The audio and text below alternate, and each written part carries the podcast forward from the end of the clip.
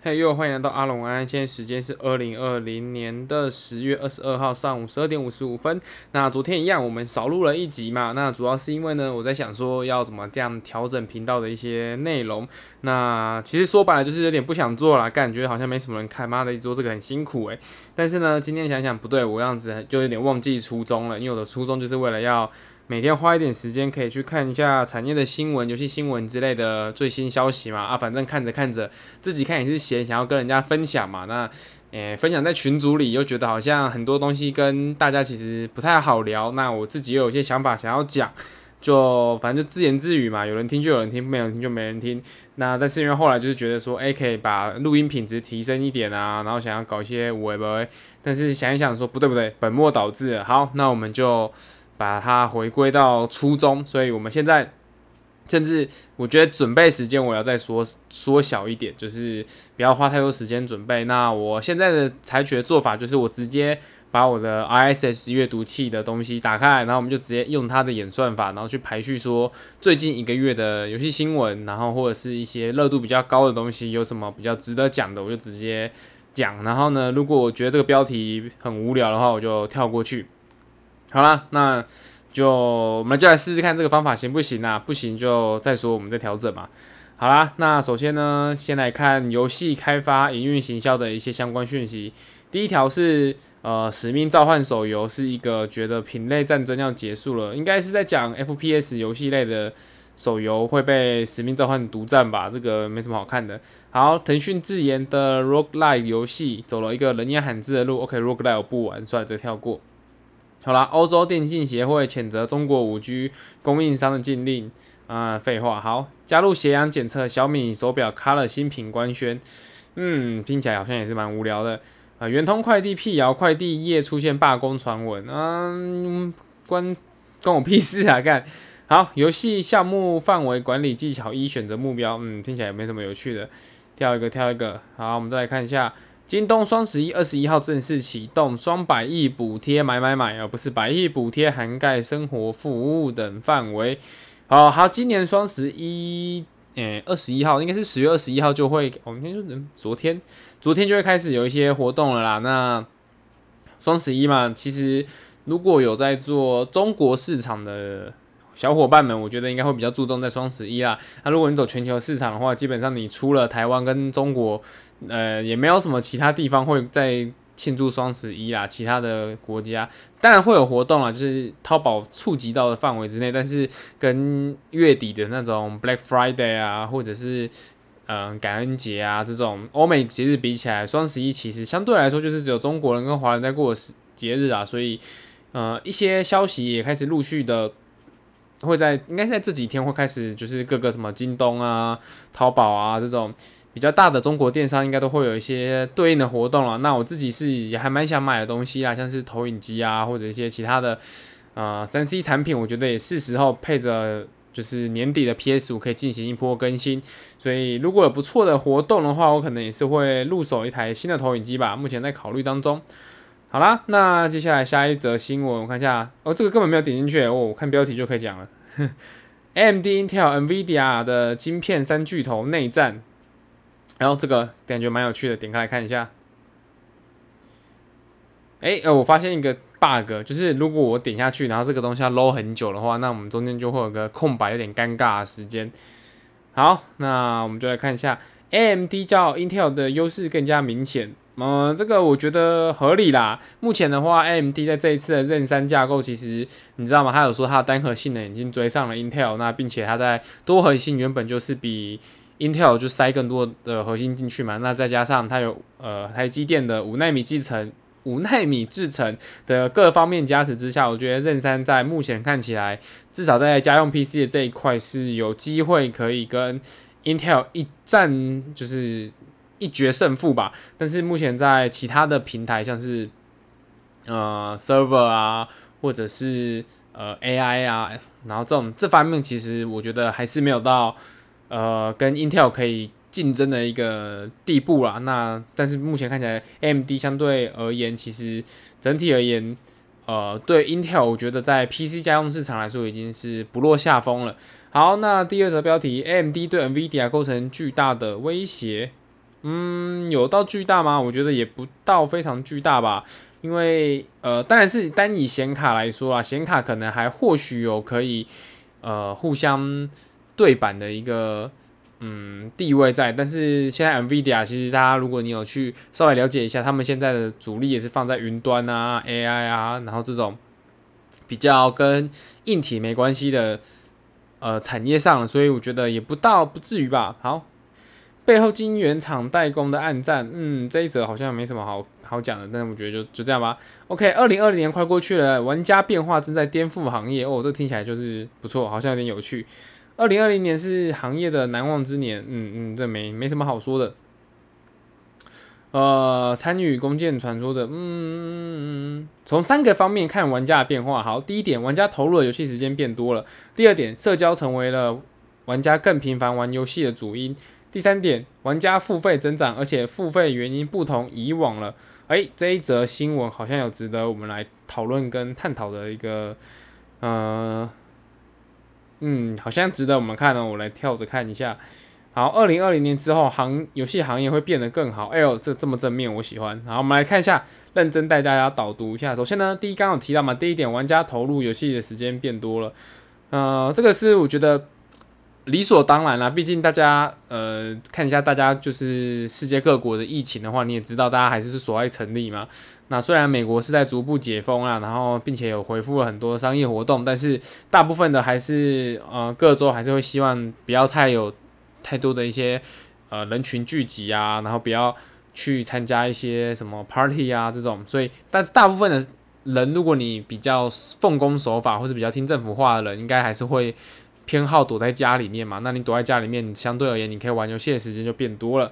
好啦，那首先呢，他在这边有提到说，今年有大量的新闻新玩家加入以外呢，也有很多的老玩家有回流。在老玩家当中呢，有四十九趴因为怀旧而回坑，那并且有三十六趴是因为内容更新而回坑。那 Google 有特别注意到，就是像是女性和年龄高于三十五岁的玩家等非传统玩家族群，在今年都有显著性的增长。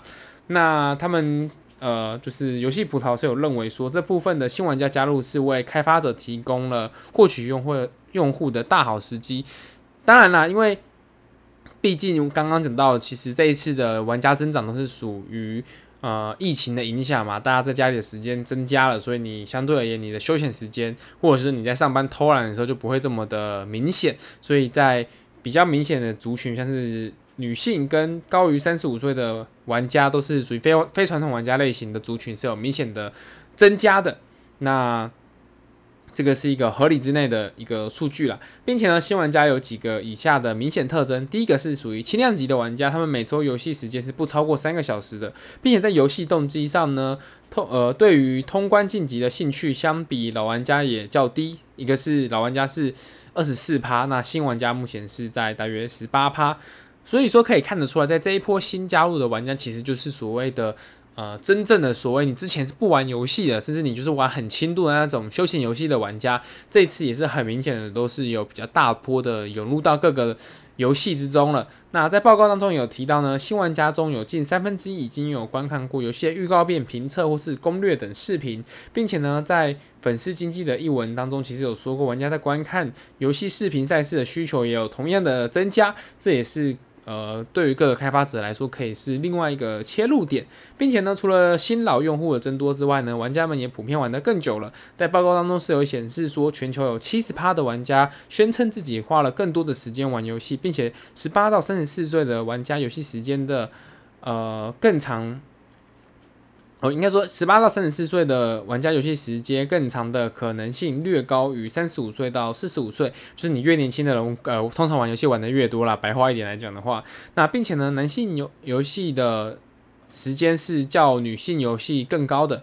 那并且呢，跨平台玩家比仅使用移动设备的玩家更有可能花更多的时间玩游戏。哦，我觉得他刚刚用了很多的文字去叙述一些，老实说还蛮好理解，或者是其实我觉得是有点废话的事情。就是首先你是哈扣玩家，你有很多的装置、很多平台的话，你玩游戏的时间有可能就比没有这么多装置的玩家多。那再加上你是男性的话，你玩的游戏时间可能比女性更多。那如果你是更年轻的玩家呢，你玩的游戏时间就比更年长的。玩家会更多，所以就是一个你越偏向年轻哈扣的玩家，你玩的游戏就越多这样一个废话的结论。好啦，那在呃，它的这一篇数据里面其实有个图表啦，就是相对于以前来说，比以前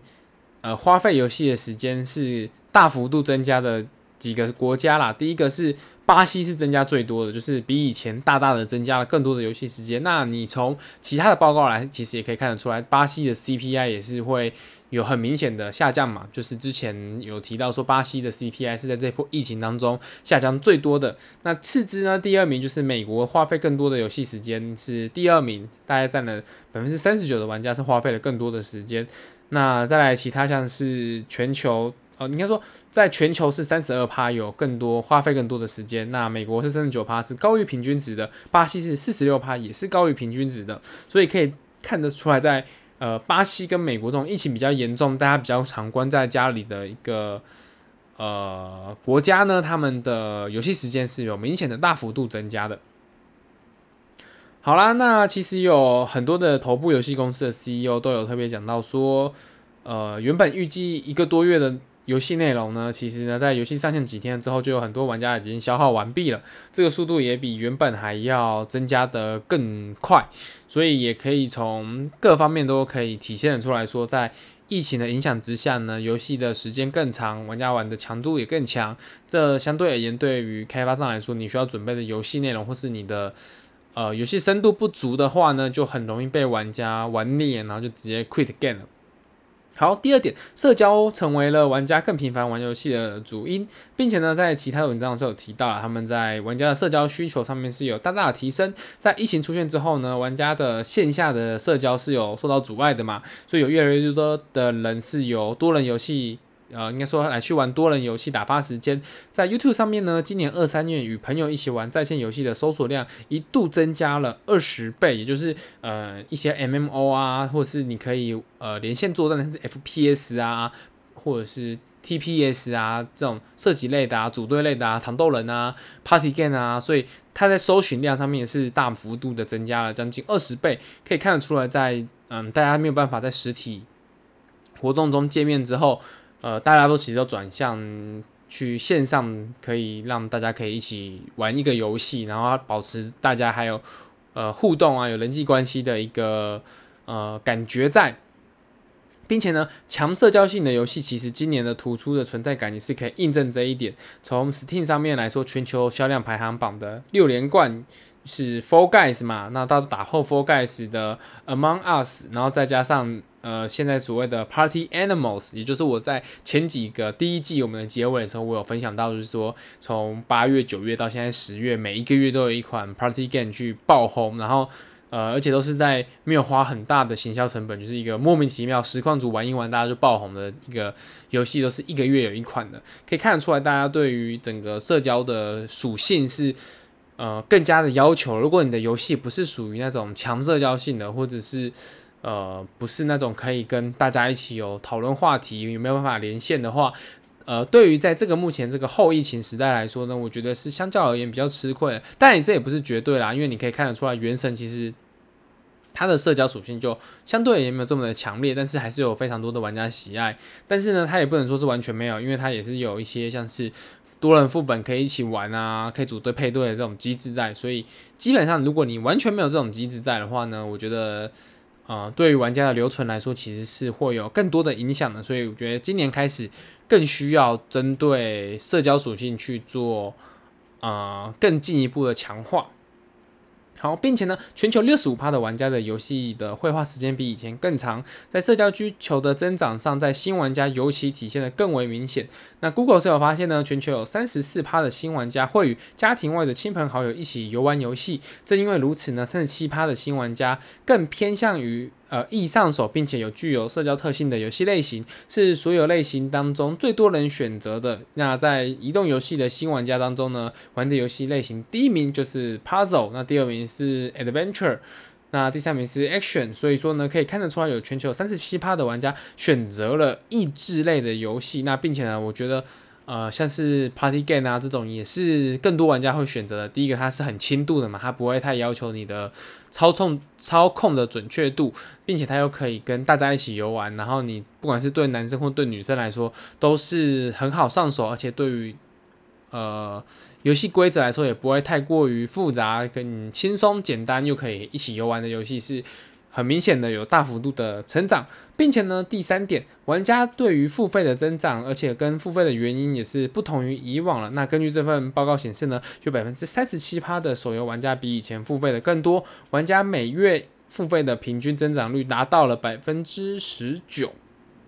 好啦，那一样，他有附一张图表，我建议大家就是接下来，如果你有呃有想要了解这份资料的话，可以就直接点一下我们的下方链接，你就可以看得到。呃，这份完整的报告还蛮值得一读的啦。那我这边就一样简单带几个我觉得比较有趣的数据。第一个是全球有比呃更多，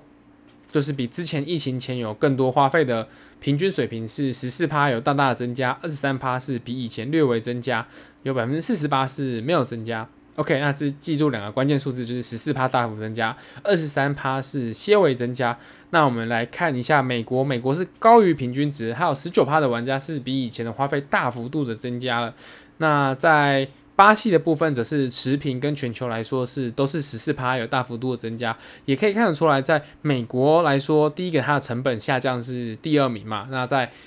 呃付费意愿来说是第一名，所以也可以看得出来。针对这一次疫情而言呢，美国是一个还不错的。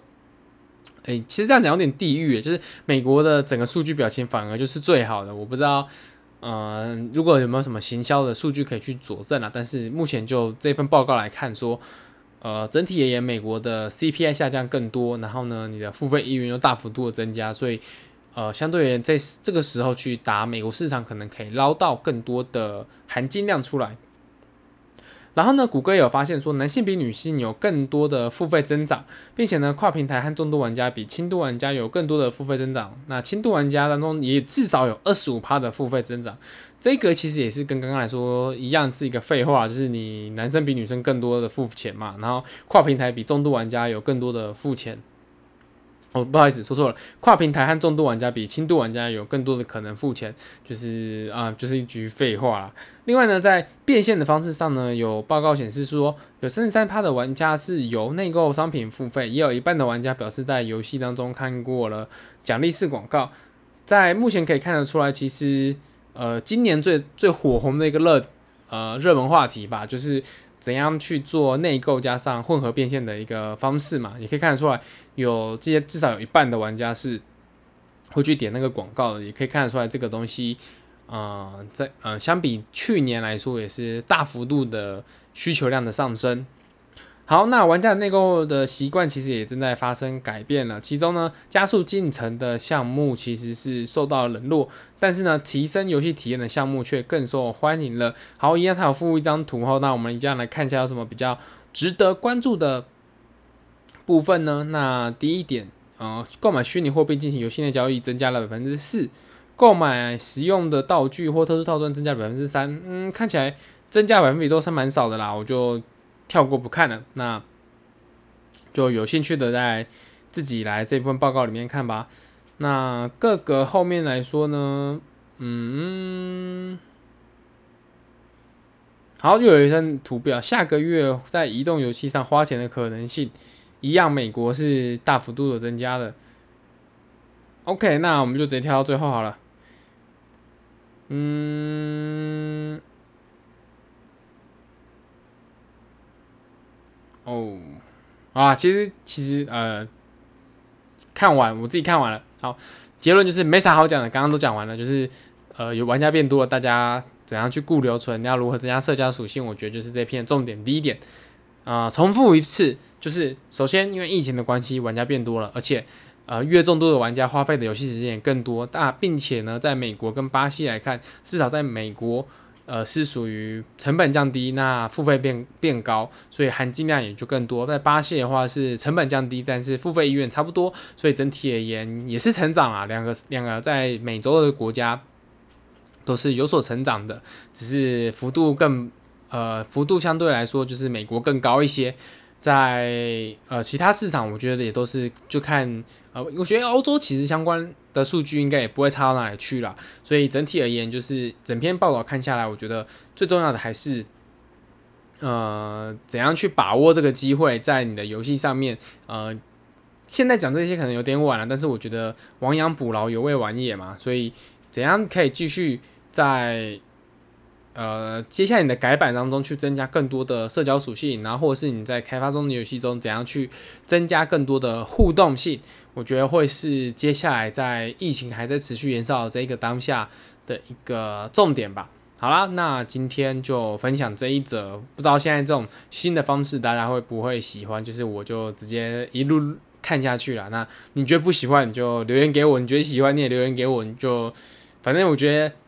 啊、各种方式都尝试看看啦。那至少今天我们也是读了一篇还不错的文章嘛。那如果你是对游戏产业有兴趣，或者是你对游戏这方面有兴趣的话，也就